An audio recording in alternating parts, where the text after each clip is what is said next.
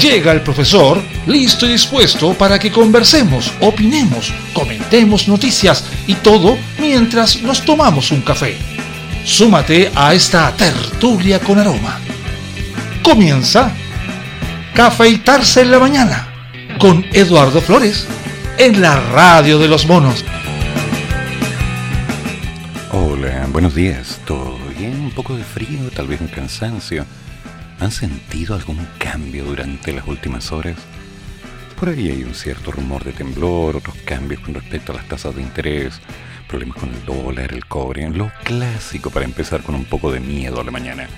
Pero como esas cosas no van con nosotros, tenemos un café, tenemos ánimo y empezamos a ver cuál es la realidad que estamos viviendo. Esta cumbre la vamos a aprovechar para instalar un nuevo liderazgo. También en otros temas, dijo ayer el presidente electo, dando cuenta del interés que tiene en que su debut a nivel multilateral en la novena cumbre de las Américas sea una oportunidad para posicionarse como una voz relevante a nivel regional e internacional. Ok. Dicha frase se sumó a la serie de declaraciones que ha realizado desde que inició su gira por Canadá y Estados Unidos, en las cuales ha ido adelantando de alguna forma la posición que mostrará ante el plenario del evento un hito que espera sea el escenario perfecto para detallar la política exterior de su gobierno frente a sus pares. Durante su paso por Canadá, tras reunirse con el primer ministro Justin Trudeau, el mandatario reafirmó su rechazo hacia la exclusión por parte de Estados Unidos de Venezuela, Cuba y Nicaragua lo cual a su juicio impedirá que la crisis migratoria venezolana y los reproches sobre violaciones a los derechos humanos en estos países se puedan abordar de una forma integral. En ese sentido, el presidente electo no tuvo problemas para asegurar que, cremillas, cuando Estados Unidos pretenden excluir a determinados países, finalmente lo que hace es reforzar la posición que estos tienen en sus mismos lugares y eso creemos que es un error. Y lo vamos a decir en la cumbre, sin por un momento dejar de levantar la voz para defender los derechos humanos. Ok.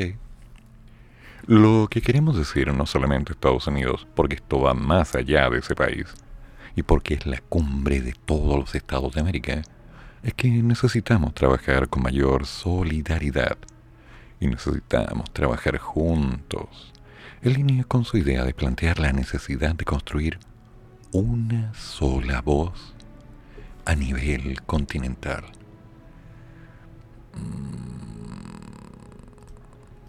No sé, algo ahí como que no me cuadra, pero veremos.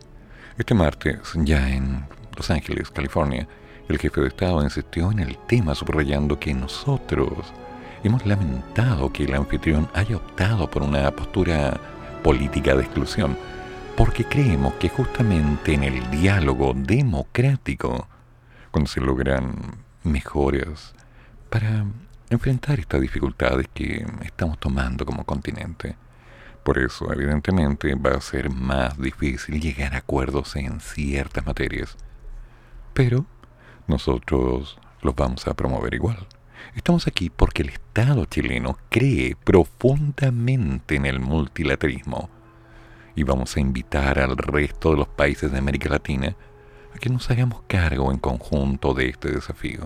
En ese punto, el presidente electo dio cuenta de otro tema que buscará instalar en la cumbre, que es la necesidad de establecer cuotas migratorias para abordar la crisis humanitaria de Venezuela es importante que veamos también la tragedia que hay detrás de esta crisis desde una perspectiva humanitaria y entender que no es posible hacernos cargo desde un solo país. Obviamente, cuando uno ve la situación en Arica, Iquique y los lugares fronterizos a Colombia, es tremendamente crítica porque los servicios públicos están presionados, porque las ciudades no están preparadas para acoger a tal cantidad de gente y eso significa que tenemos que abordarlo en conjunto, como región. Bueno, vamos a tener que ver cuáles son estos bilaterales. ¿Hacia dónde va? ¿Por ahora?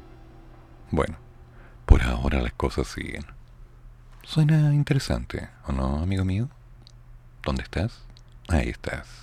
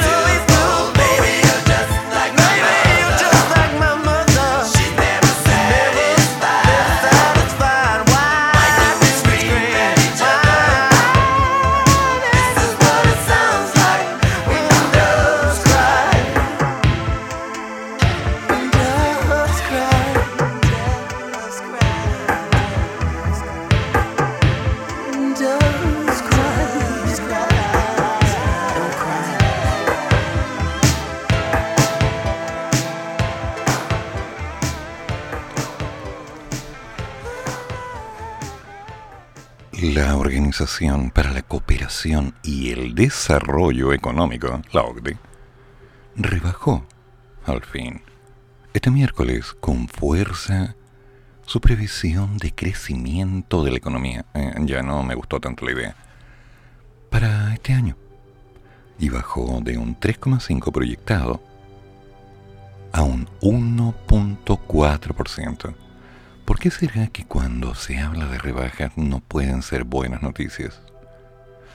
La retirada del estímulo fiscal, la caída de los salarios reales impulsada por las fuertes presiones inflacionarias y el endurecimiento de las condiciones financieras pesarán sobre el crecimiento económico durante este y el próximo año. Para el 2023, la organización con sede en París proyectó en un nuevo informe una expansión del Producto Interno Bruto chileno de solo el 0,1%, un 1.9% menos que lo que se había previsto hace ya seis meses. Tras el rebote histórico del Producto Interno Bruto del 11.7 en el 2021, la mayor expansión en cuatro décadas, la economía chilena está empezando a dar señales de enfriamiento y registra una inflación inédita desde la década de los 90. Esta inflación registró en marzo un incremento interanual de un 9,4% en un año, una situación que ha llevado a la emisora a subir las tasas. Ay, ay, ay, desde un 2.75 a un 9% en menos de medio año. ¿Se entiende lo que significa eso? Hasta hace un tiempo, la tasa no llegaba ni siquiera al 3,2% y ya era como un límite, era, wow, esto se puso denso. Y casi sin aviso empezó a subir y subir y subir. La OCDE afirmó que la inflación se irá moderando el próximo año, pero que los precios de la energía se mantendrán altos por el alto impacto del embargo del petróleo de la Unión Europea a Rusia. El Banco Central de Chile debe continuar ajustando la tasa para asegurar que la inflación regrese a la meta, pero a un ritmo más lento, dada la desaceleración económica. Esa fue una recomendación del organismo internacional integrado por los 38 países más ricos del mundo y del que, curiosamente, Chile forma parte desde el 2010. Las proyecciones de la OCDE van en la línea con las del gobierno chileno, que rebajó a principios de mayo su previsión de crecimiento para el próximo año y para este ya en un 1,5%. Según el organismo, la proyección de la inversión privada se mantendrá débil debido principalmente a la incertidumbre que rodea esta nueva constitución y con ello las tasas de interés seguirán altas. El mercado laboral se ha ido recuperando, pero los niveles de empleo y participación se mantienen por debajo de la etapa previa a la pandemia. En otras palabras, puede pasar cualquier cosa. Lo seguro es que ya tenemos una tasa de prácticamente el 9%, un 9,4%. Y esto, vayan acotándolo en base a la complicación que involucra para los créditos hipotecarios, los créditos que algunos bancos les han ofrecido, y a mí también, y que yo cometí el error de tomar cuando no tuve más opción. Y aquí estamos pagando y viendo como de pronto las tasas que pensábamos eran fijas se convirtieron en tasas variables. Y de pronto, cada día estamos debiendo un poquitito más. Así que, damas y caballeros, las palabras son simples. Nos vamos a tener que poner a trabajar mucho más. Porque, bueno, hay que pagar. Oh. Gran tema. Sí. Gran tema.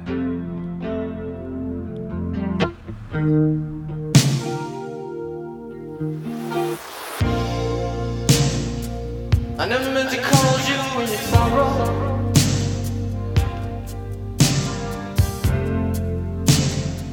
I never meant to call you in your pain.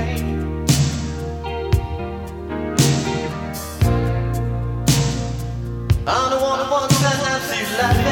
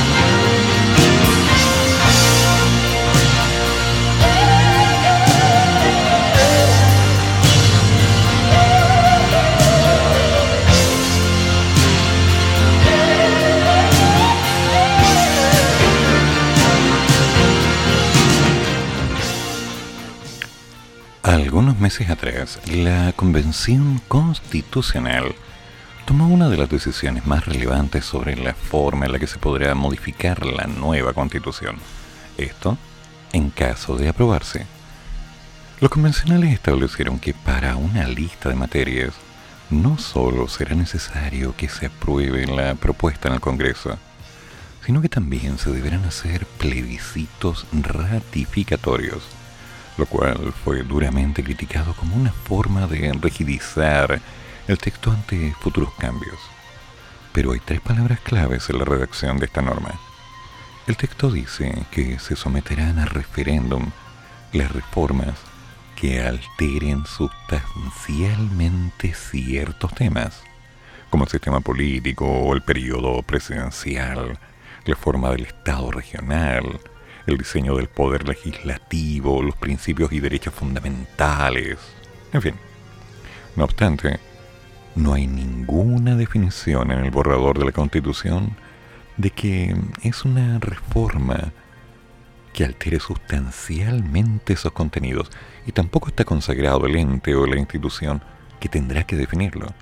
Algunos plantean que podría ser la Corte Constitucional, pero el problema parte antes de esa institución. En esa lógica, algunos parlamentarios del futuro podrían plantear que cambiarle el nombre a la Cámara de las Regiones no es un asunto sustancial, o que sumar o quitar una materia a la lista de temas que se consideran leyes de acuerdo regional, podría no serlo. Y bajo este supuesto, si se impusiera esta tesis, esos cambios solo requerirían cuatro séptimos de ambas cámaras para aprobarse, pero no un plebiscito ratificatorio. Es un partido sin árbitro, dicen desde la centro derecha. En ese sector aseguran que el Congreso podrá definir como quiera que es sustancial y que la Corte Constitucional no quedó con atribuciones para dirimir este tipo de conflictos, porque la facultad explícita que tiene este órgano es resolver los conflictos de competencia entre el Congreso de Diputados y la Cámara de las Regiones, y entre estas, y el presidente. Y esto podría no ser un conflicto entre cámaras, sino un conflicto entre bancadas de una misma corporación. Por esa razón, desde movimientos sociales constituyentes están impulsando una modificación en la Comisión de Armonización para, digamos, clarificar esta regla. La discusión respecto del alcance de, esta expresión es un tanto difusa, y es que cambio sustancial tiene que acotarse. Vamos a defender la necesidad de que tengamos una norma lo suficientemente clara y explícita que diga modificaciones que alteren los capítulos y luego listar cuáles son los que están sujetos a este régimen en base a una consulta de plebiscito. El cambio que propone Carrillo, estamos hablando de Alondra Carrillo del MSC, no es tan viable políticamente porque implicaría modificar una norma constitucional que ya fue aprobada, ante lo que ya hay detractores. Creemos que la tarea de armonización es completar vacíos y proponer un texto armonizado, pero no modificar sustancialmente las definiciones que la Convención en su pleno ya adoptó. No podríamos ser partidarios de clarificar cuestiones que ya se discutieron y que no fueron en su oportunidad abordadas, que lo dice Maximiliano Hurtado, del colectivo socialista.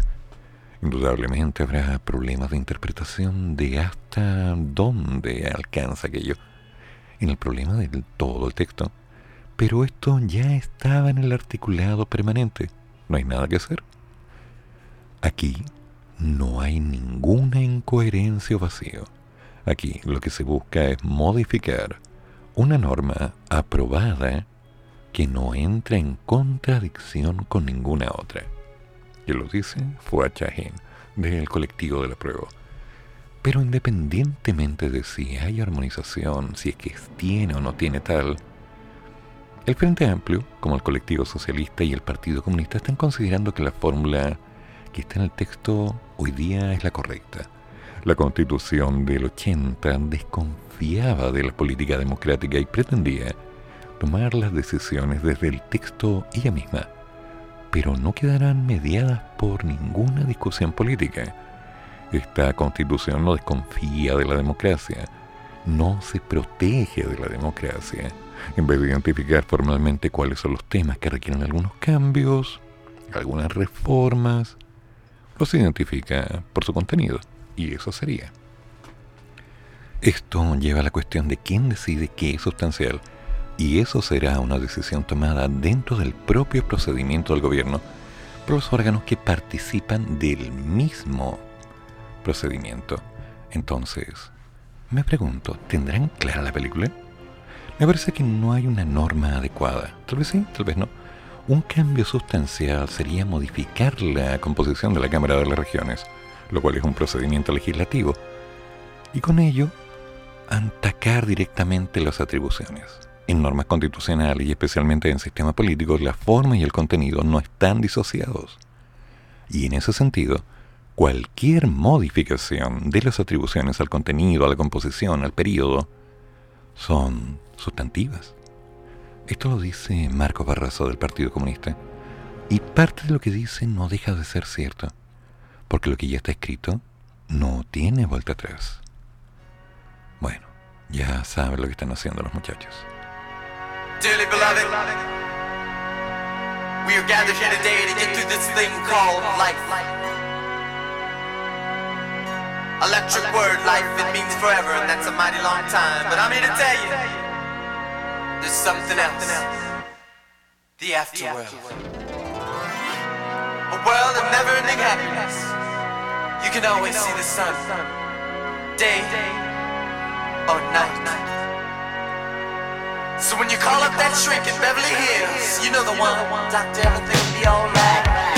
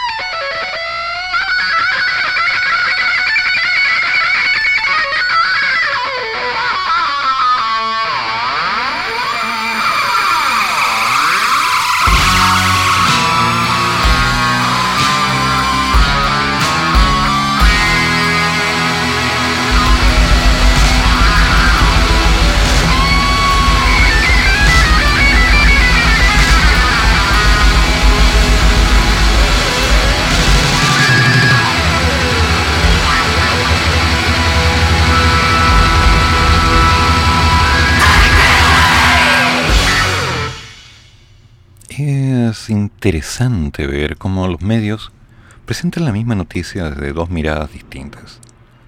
Por ejemplo, hablemos del IPC.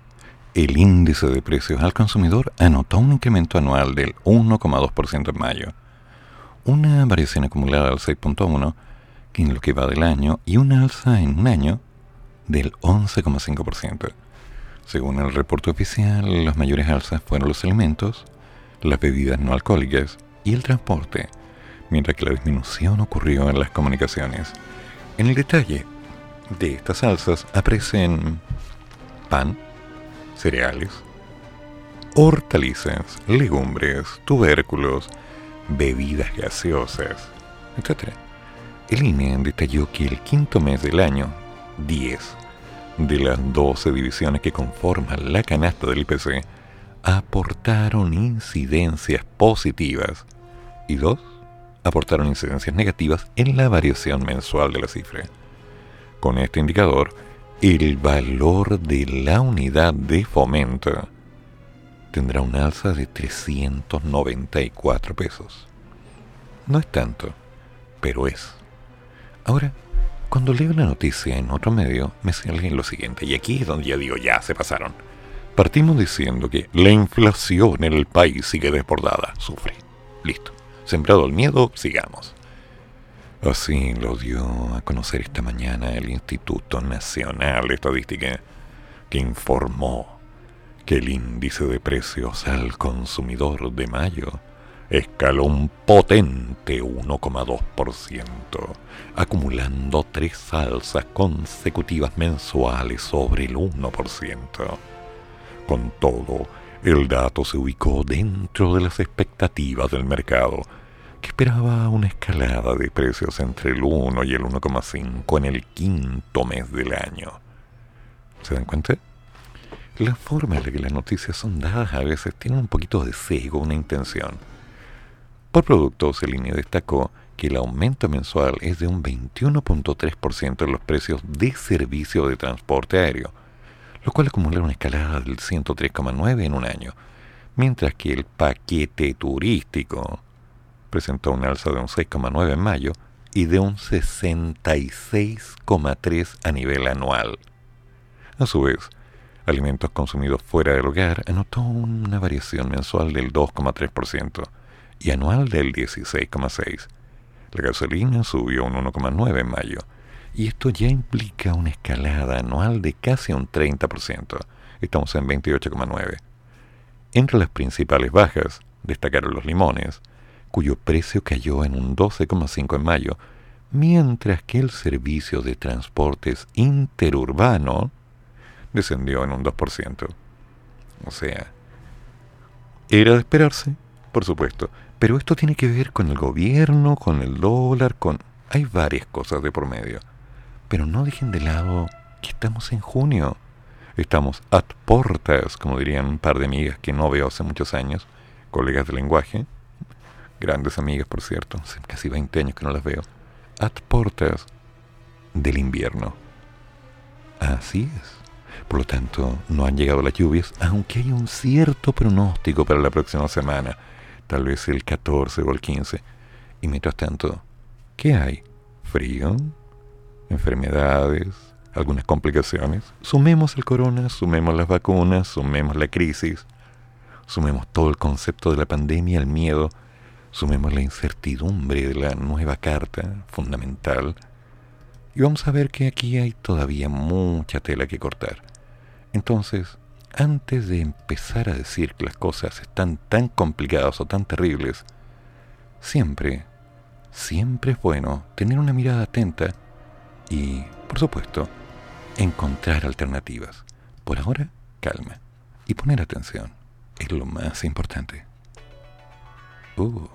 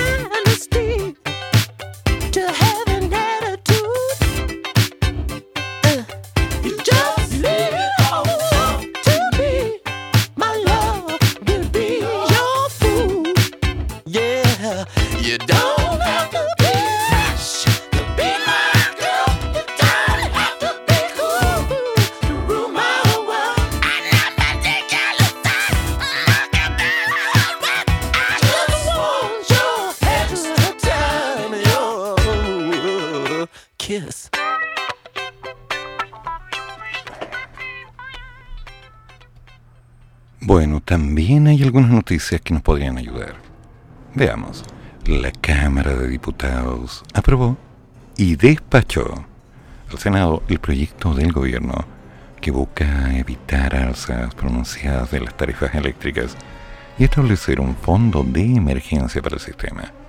La iniciativa avanzó con 48 votos a favor y 44 en contra, aunque algunos artículos clave para su funcionamiento fueron rechazados durante la discusión en particular. En el caso de la norma que crea el Fondo de Estabilización y Emergencia Eléctrica, que solo contó con 70 votos favorables de los 89 que necesitaba, tendríamos que decir que hubo algunas miradas incómodas. Este mecanismo consistía en aplicar un sobrecargo a los clientes de más alto consumo, como son las industrias y las grandes empresas, hasta completar un fondo de 2 mil millones de dólares para financiar el sistema en casos puntuales. La diputada de Convergencia Social, Gal Yamans, lamentó la forma en que el proyecto fue tomando camino hacia el Senado y la gran crítica de la oposición apuntó a la falta de subsidios estatales para financiar este fondo que además estaría desincentivando el uso de energías más limpias el diputado de Renovación Nacional, Andrés Ellis, mencionó que esperaba un mayor esfuerzo por parte del gobierno. Yeah. El ministro de Energía, Claudio Huepe, defendió la iniciativa y explicó que el consumo promedio a nivel nacional está por debajo de los tramos a los que se cobraría este cargo adicional, aunque también señaló que el Ejecutivo estaría disponible para aplicar subsidios más adelante. Luego de este debate, el Ejecutivo debe responder la norma eliminada para poder mejorarla en el Senado antes de insistir en un tercer trámite constitucional, el interior de la Cámara de Diputados. Pero uno se complica, ¿hacia dónde va esto? ¿Cuál es la idea? Bueno, la idea es hacer un pequeño cambio dentro del modelo de costo. ¿Por qué? Porque el precio de la electricidad ya se anunció hace unas semanas, subiría hasta un 45%. Wow, pero ¿cómo? El gobierno había presentado un proyecto de ley que apuntaba a evitar estas variaciones abruptas y de no mediar ningún subsidio. La Comisión Nacional de Energía había calculado que las cuentas podrían y deberían subir entre un 40 y un 45% a causa de los mayores costos y el congelamiento que se aplicó en el 2019. Los precios asociados a la energía claramente han subido en todo el mundo, y el gobierno ya había mostrado una alerta frente al inminente incremento de las cuentas de luz y había anunciado un proyecto para evitar estas variaciones, o que al menos no fueran tan pronunciadas. De no ser por ese eventual proyecto, la CNE había calculado este crecimiento en los costos. Y esto responde a los contratos de energía entre distribuidoras y generadores que habían subido con fuerza por la inflación o el tipo de cambio. Pero además había un efecto combinado por pagar los 1.350 millones de dólares que se aplicaron como una suerte de préstamo para congelar el alza de las tarifas y contar, bueno, con una solución desde aquello que arrastrábamos desde aquel 2019. ¿Se acuerdan cuando los fondos se agotaron? Y Humberto Verdejo, director del Departamento de Ingeniería Eléctrica de USACH, había dicho que no sería eficiente aplicar un nuevo crédito para postergar los pagos. Y tiene razón. Lamentablemente, mientras más facilidades de pago hay, más suben las deudas Cuidado ahí, por eso les digo, chiquillos, hay que trabajar duro. O pagamos lo que debemos, aunque sea de a poquito, o cada día vamos a deber más. Donde contrastan esta visión es entre las agrupaciones de consumidores, por ejemplo la UDECU, donde su presidente Stephen Larenas había dicho que es importante que haya una discriminación por los niveles de consumo.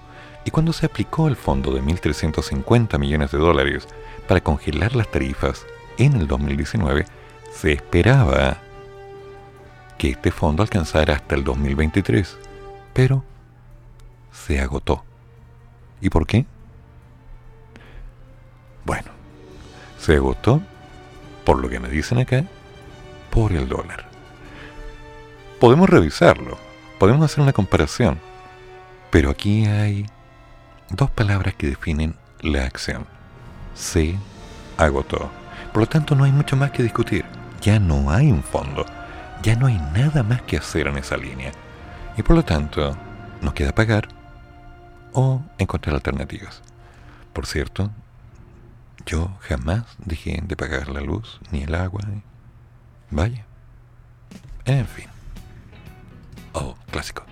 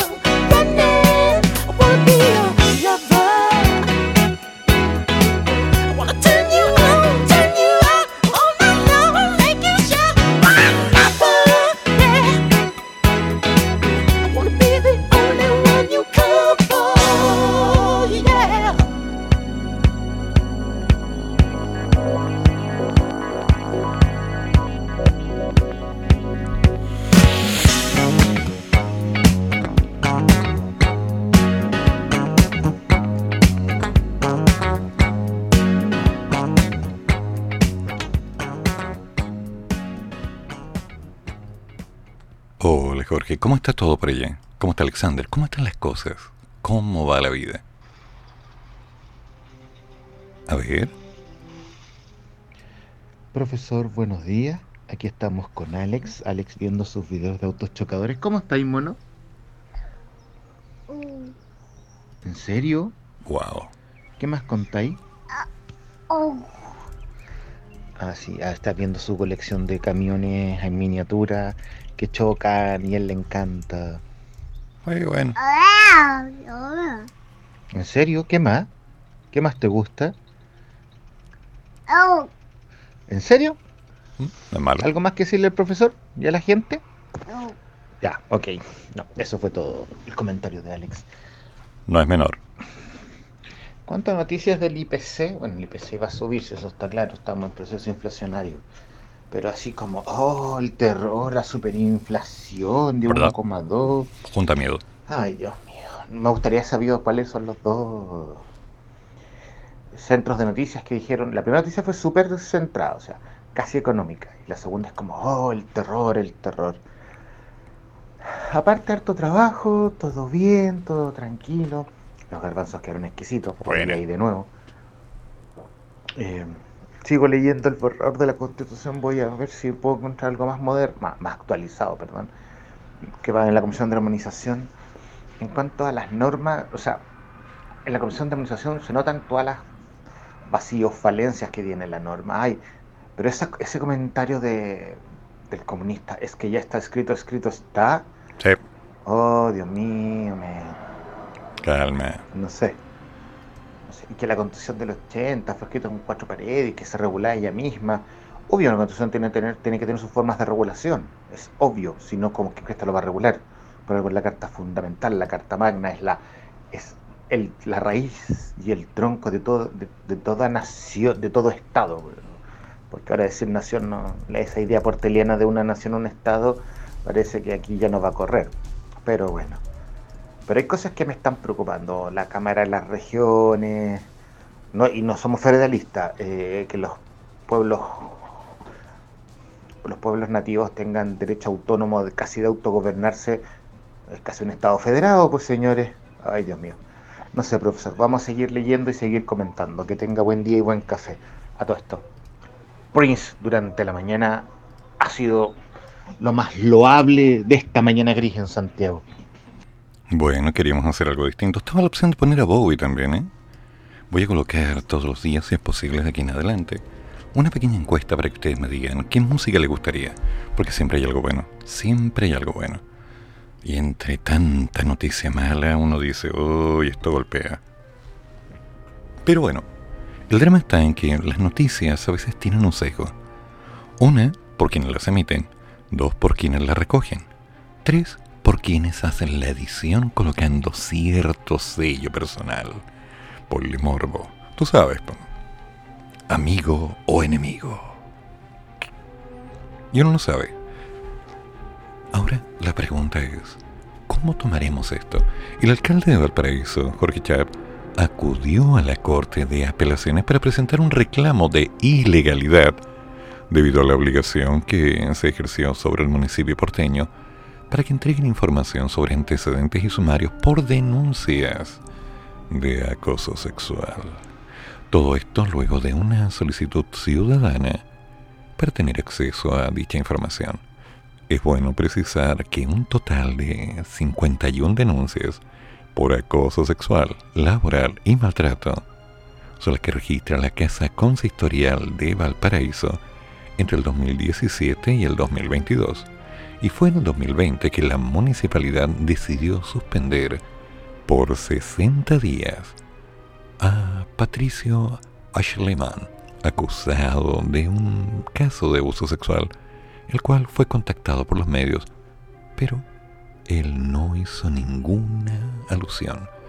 Janet Bruna, abogado de la ciudad Puerto, fue quien presentó la querella que terminó con la destitución del exfuncionario afirmó que hay muy pocas probabilidades de que se haga un efectivo como un reclamo judicial debido a la justificación dada por el jefe comunal. Asimismo, añadió que se ha argumentado que el municipio podría recurrir a la Corte, pero que no tiene sustento en los hechos, ya que el Consejo para la Transparencia involucra que el encargado de borrar los datos sensibles de la información solicitada está en terreno. ¿Cómo es eso, digo yo? Desde la alcaldía de Valparaíso, mediante una aclaración pública, señalaron que esta solicitud de información específica referida a datos personales e individualización de las víctimas es perjudicial para las personas involucradas, ya que la publicación y eventual divulgación de esta información personal podría producir consecuencias adversas. Ya. ¿Y cómo se supone que lo tengo que tomar? Porque sinceramente yo no entiendo para dónde va este viaje. Primero, cortémosla. Estamos hablando de seguridad. Estamos hablando de que la gente esté bien. Por favor. ¿Ok? Por favor. Oh.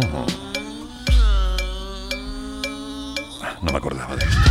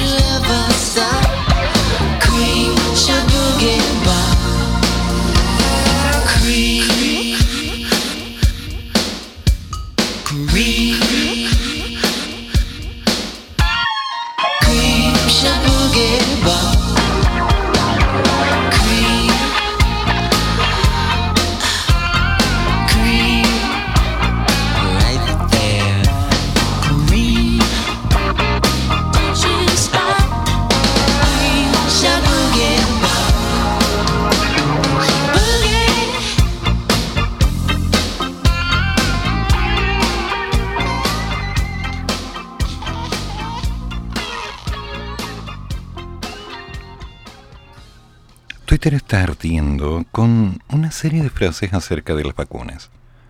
Por un lado dicen, textual, bueno, el hecho de que no sea obligatoria es la base de que el sistema no está totalmente comprobado. Al ser voluntaria, simplemente están experimentando. Yo digo, ¿ya? ¿Qué clase de propuestas son esas? ¿Cuál es la idea de hacer correr esta voz entre medio de las redes? Mal ahí, mal. Porque a la gente le gusta sembrar un poco de miedo y le gusta decir, oye, mira, ahí tienes algo para hablar. Lo concreto es que hay que revisar las fuentes. Y las fuentes es que mucha gente se vacunó y de alguna manera las tasas de crecimiento de este bicho a lo largo de este periodo han disminuido. Del mismo modo, las complicaciones han sido menores, cosa que se agradece. no puedo decir fielmente que las vacunas fueron la mejor de las ideas, pero funcionó. De alguna forma o de otra funcionó. Sin embargo, la pandemia del COVID implicó la disminución de otras enfermedades asociadas a virus respiratorios. De hecho, la influenza prácticamente desapareció entre el 2020 y el 2021, cuando este coronavirus expandió en el país. Por esta razón, los expertos advertían que este invierno, sin cuarentenas y de regreso a las actividades, iba a ser más duro, pues además del COVID, la red asistencial también iba a tener que atender a otros virus respiratorios. Y así, las cifras y los gremios de salud ya dan cuenta de un aumento de los virus respiratorios que es evidente y que ha implicado un impacto en las urgencias y en las hospitalizaciones, tal como ya se puede ver. Luis Ember, presidente de la Sociedad Chilena de Medicina de Urgencia, la SOCHIM, relató que algunas urgencias están al límite y otras están sobrepasadas, porque la cantidad de pacientes que está consultando es muy alta. Hay muchas personas que van por enfermedades respiratorias, otros pacientes están descompensados y eso hace que muchos se queden hospitalizados en las urgencias. Asimismo, el médico proyecta que el escenario podría seguir empeorando. Nosotros creemos que esto viene en ascenso porque aún no comienza el invierno y estamos con urgencias sobreexigidas o saturadas. Entonces, no vemos esto con buenas miradas. Tenemos la impresión de que va a seguir y que puede empeorar. Las cifras que maneja el Departamento de Estadísticas e Información de Salud, DAIS, coinciden en que las atenciones de urgencia por causa respiratoria han aumentado significativamente. La última semana se registraron 112.337 consultas, pero en el mismo periodo del año pasado hubo 23.438, o sea, 112.000 contra 23.000. Es decir, se configura un incremento de casi el 380%. La presidenta del Colegio Médico, Francisca Crispi, aseguró que la región de Santiago ha evidenciado la saturación de los servicios de urgencia, con aumento en la consulta y también el aumento de la necesidad de las camas UCI. Están preocupados por las urgencias infantiles, en las cuales las camas UCI escasean y se ha visto el aumento de consultas por las BRS, las respiratorias, en menores de un año. También las urgencias de adultos han sufrido un colapso por las consultas y se ha recibido el informe de cierre de urgencias públicas en la capital por falta de camas y de cupos. Frente a este aumento de consultas por la urgencia de virus respiratorios, que afecta principalmente a la población pediátrica, la ministra de Salud llamó a recurrir a este tipo de atención solo cuando sea necesario. Y, perdón, pero aquí yo me detengo y digo, no, no, señora ministra, no solo cuando sea necesario. Las consultas siempre. Nadie puede estar ahí decidiendo que, oh, es que sabes que parece que no te sientes tan mal, así que mejor no. Usted se siente mal, vaya que lo revisen. Y si no es nada, tranquilo, descanse. Pero, por favor, tenemos que cuidarnos. No podemos bajar en este momento las, digamos, seguridades y confianzas. Señora ministra, por favor no vuelva a hacer este tipo de llamados porque no corresponden. Nos tenemos que cuidar todos. Aquí dice, estamos en un momento distinto al 2020 o al 2021 cuando solo circulaba el COVID-19 y no estaban los otros virus respiratorios. Ahora la invitación es que las personas acudan a los servicios de urgencia cuando hay alguna alerta, como cuando la respiración es agitada. Si eso no es así, hay que utilizar los centros de atención primaria y así, por supuesto, derivarse a los servicios de urgencia solo cuando existan elementos de gravedad. Momento. 2019, 2020, 2021. Años en los que estuvimos encerrados con un costo personal altísimo, desde lo emocional, familiar, social, todo. No solo lo económico. Menos gente en las calles. ¿Se acuerdan? eso no lo vamos a olvidar nunca. Pero desapareció el sincicial, desaparecieron las influencias, disminuyeron, que es muy distinto. Ahora, eso tiene un efecto contradictorio. Hay una baja de defensas. Y esta vuelta al contarnos con los amigos, al empezar a tener la vida más normal, tiene un efecto. Nos juntamos con gente que está resfriada y, adivine, como estamos bajos de defensa, nos resfriamos. Pero nos agarra fuerte. Y antes nos tomamos un paracetamol, un tapsin, una limonada o algo. Y decíamos, ya aguanto, tengo que aguantar porque estoy trabajando. Hoy el escenario es distinto. Hoy día el cuerpo no está tan preparado como antes. Hoy día estamos dañados. Y por lo tanto tenemos que volver a reconstruir nuestro sistema. Hacer deporte, mejorar la empatía, conversar con los amigos, tener vida social, sentir y dar cariño, reconocer el entorno, saber qué es lo que podemos hacer y qué es lo que mejoró o dañó todo este tiempo. Si te sientes mal, anda a que te revisen. Y si es un poco más grave, te derivarán rápidamente a urgencia. No dejes de cuidarte. No te hagas el valiente. Superman es un excelente concepto que está en un pedacito de papel. Es un cómic. Tú no eres Superman. Tampoco eres Batman. Eso lo sé muy bien. Tú eres una persona como cualquier otra. Y por lo tanto, te puedes sentir mal, te puedes enfermar y se puede grabar.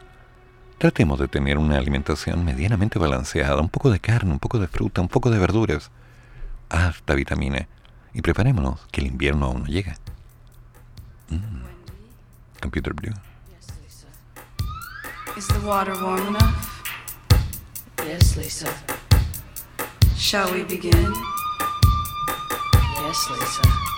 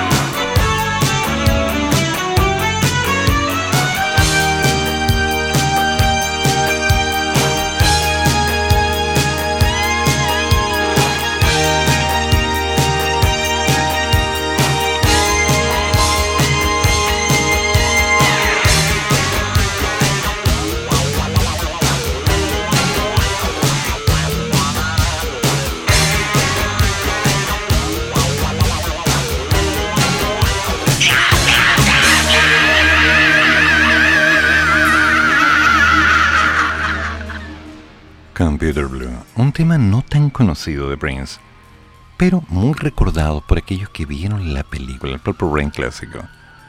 Sí, es curioso. Hay algunas versiones dando vuelta a la red, pero siempre es bueno escuchar el disco original. Bueno, volvamos a la realidad. El dólar cayó con fuerza este miércoles, de nuevo. Tras conocerse el potente salto del 1.2 que notó el índice de precios al consumidor en mayo, con el cual la inflación llegó a un 11,5, estamos con una variación del dólar. A las 8.43 de la mañana, el billete cayó 9.44 pesos. Estamos hablando de que está entre 8.20.95 vendedor y 8.20.71 comprador. Francisco Román, analista senior, indicó que el día de ayer el Banco Central decidió aumentar la tasa de interés hasta el 9% interanual, su nivel más alto en los últimos 20 años la decisión de aumentar en 75 puntos base la tasa de política monetaria se basa en que la economía no ha sufrido una desaceleración como la esperada por la subida en el TPM que ya debiese ser cada vez menor, dependiendo del contexto mundial que afecta directamente a la inflación como son el petróleo y la importación de alimentos. El Instituto Nacional de Estadística publicó hoy día, en el IPC de mayo, el cual varió en un 1.2 dentro del esperado por el mercado, ubicando la inflación interanual en un 11.5. Renato Campos, analista jefe de Admiral Markets, destacó que la comisión mostró que hay una reciente decisión del Banco Central de Chile para elevar su tasa de política monetaria una vez más, porque parece incidir en el comportamiento del cruce de esta mañana el que, como ya vimos, retrocede desde la franja de resistencia señalada en torno a los 830 pesos.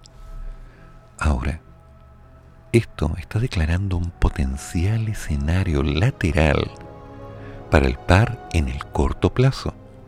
Mucha mirada ahí. Y además comentó que el alza de los 75 puntos básicos fue acompañada por la cautela con la que el ente rector parece enfrentar este incremento de la inflación, algo que se vuelve recurrente y bueno, tiende a escalar de acuerdo con las expectativas del mercado. Estamos hablando de un 1.2 durante mayo y cada vez está superando la brecha del 10% de inflación anualizada en la economía local.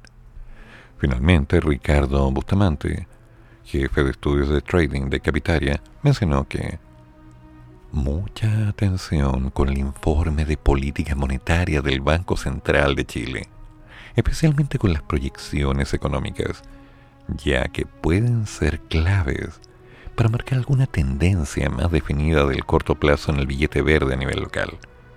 Por otro lado, el cobre anotó un alza de 0,83% esta jornada en la Bolsa de Metales de Londres, al transarse en 4.396 dólares la libra, contado, grado A, lo que se compara con los 4.3599 del martes y los 4.4052 del lunes. Con ello, el promedio anual retrocede a 4.486 dólares la libra. El dólar está ahí con variaciones de baja el cobre está empezando a moverse, hay algunos cambios. Me pregunto si me vienen a buscar. No, pasó de largo.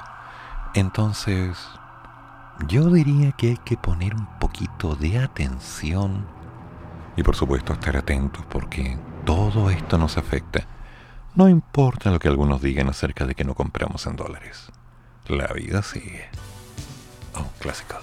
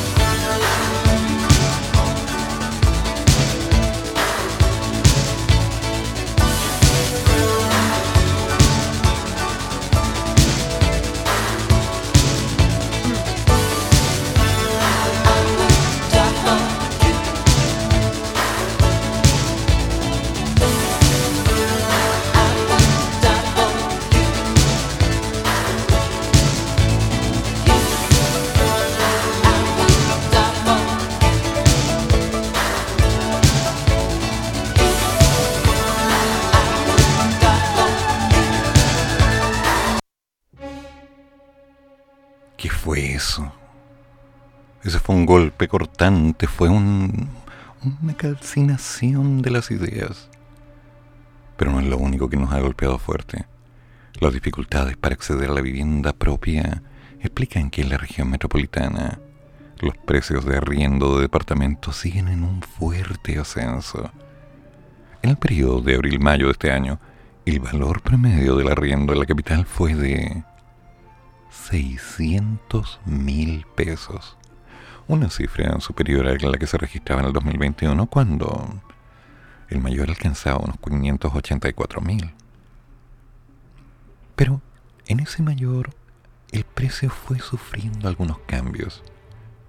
El más caro está en las Condes con un promedio promedio de 900 mil pesos y una alza de casi un 29% anual. Le sigue Providencia con 760 y con un saldo también de un 26% en igual periodo. Entonces yo pregunto, ¿cómo estamos como para que de pronto nos digan que por culpa del IPC nos van a subir el monto? ¿Cómo están los gastos comunes? Yo los debo y estoy preocupado. Ay, ay, ay. Algo haremos.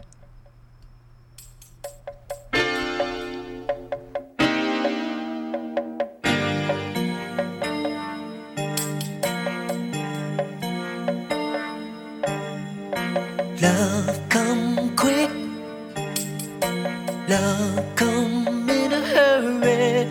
There are thieves in the temple tonight. They don't care where they kick, just as long as they hurt you. There are thieves in the temple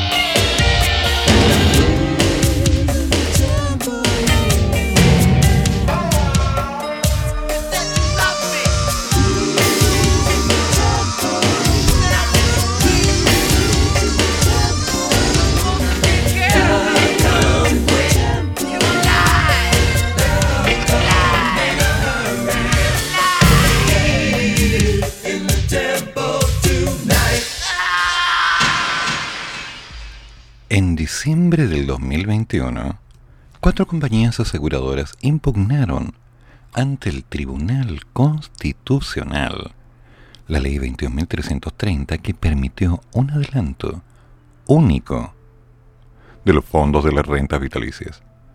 A cinco meses de ese momento, una de las causas tiene enfrentado jurídicamente al Tribunal Constitucional y al Consejo de Defensa del Estado, que pidió declarar la nulidad del fallo que acogió el requerimiento de For Life Seguros de vida en abril pasado, luego que se acordara por el Tribunal Constitucional su rechazo en enero y que la causa sea nuevamente vista por ministros no inhabilitados. La petición se hizo porque el ministro Nelson Pozo le comunicó al Pleno que cambiaría su voto. Tres meses y once días después de haberse comunicado el acuerdo adoptado a las partes, como las personas ya recibieron los adelantos de sus rentas vitalicias, lo decidido por el Tribunal Constitucional no implicaría una devolución de estos fondos. Ahora, de no anularse la sentencia, lo que deberá ser debatido es si, al no aplicar algunas normas, al caso concreto, en que está en la Corte de Apelaciones de Santiago por estimarse inconstitucionales, sea el Estado quien deberá restituir o no los dineros por el eventual perjuicio a las aseguradoras. Ese es un tema. Es un tremendo tema, porque lamentablemente no podemos tener una seguridad de qué va a pasar con todo este asunto de los capitales. Las aseguradoras no quieren perder. Nadie quiere perder. Y las personas que de alguna forma tuvieron que sacar el dinero no fue porque se les ocurrió. ¿Ya lleva cuánto? ¿Seis meses esta historia? Sí. El Tribunal Constitucional y For Life se siguen enfrentando. Y en este último capítulo que presenta el día primero de junio del 2022, fue ingresado este recurso de nulidad que busca dejar sin efecto la resolución del 26 de abril que acogió el requerimiento de la aseguradora, el cual había pedido declarar inconstitucional la reforma, la cual, como ya sabemos, permitió los retiros de los fondos previsionales con cargas a las rentas vitalicias. Pero uno dice, ¿es justo? ¿Es correcto? La gente, ¿por qué tuvo que sacar el dinero? ¿Por gusto? ¿Por placer?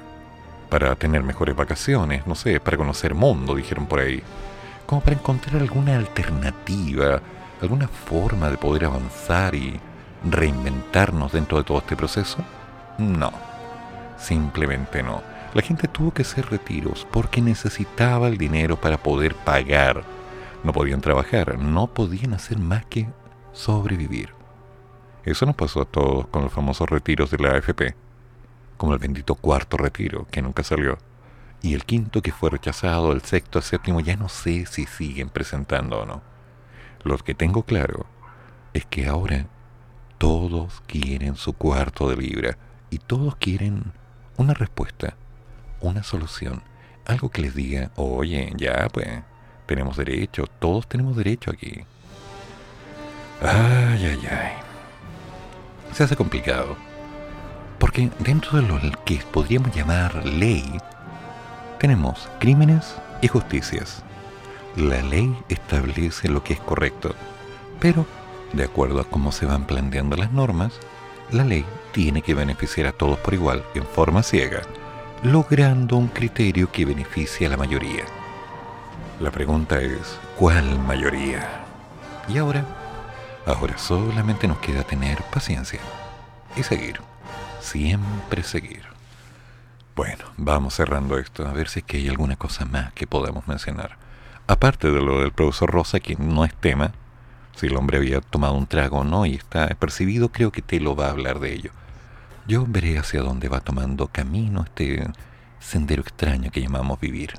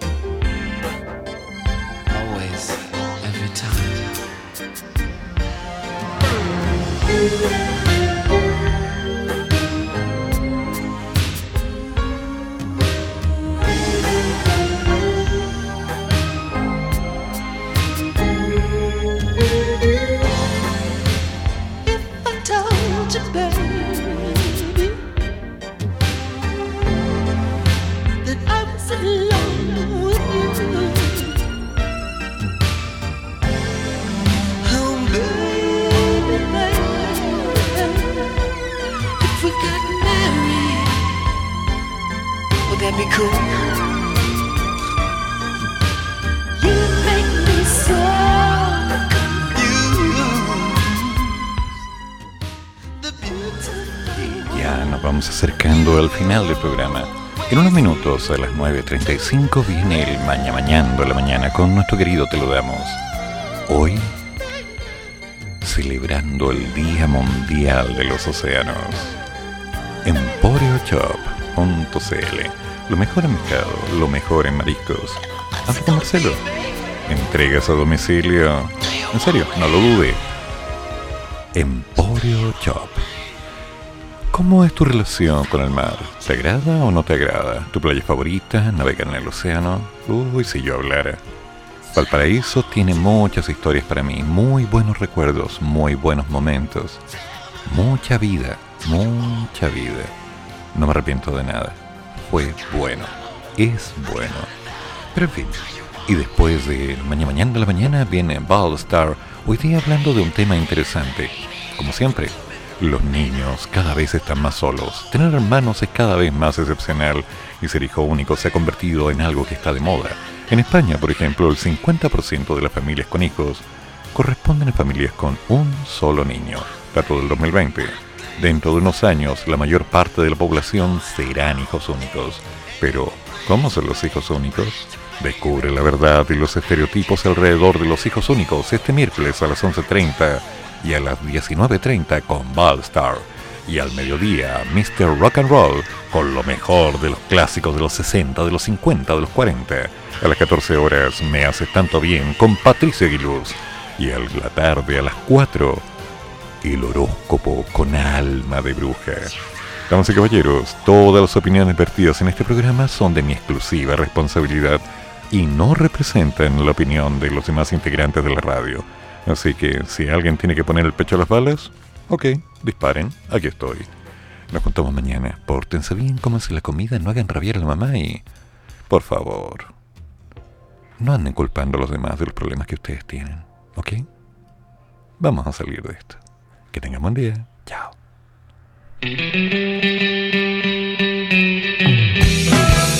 Termina el programa, pero sigue el café y el profesor ya volverá para otra vez cafeitarse en la mañana, aquí, en la radio de los monos.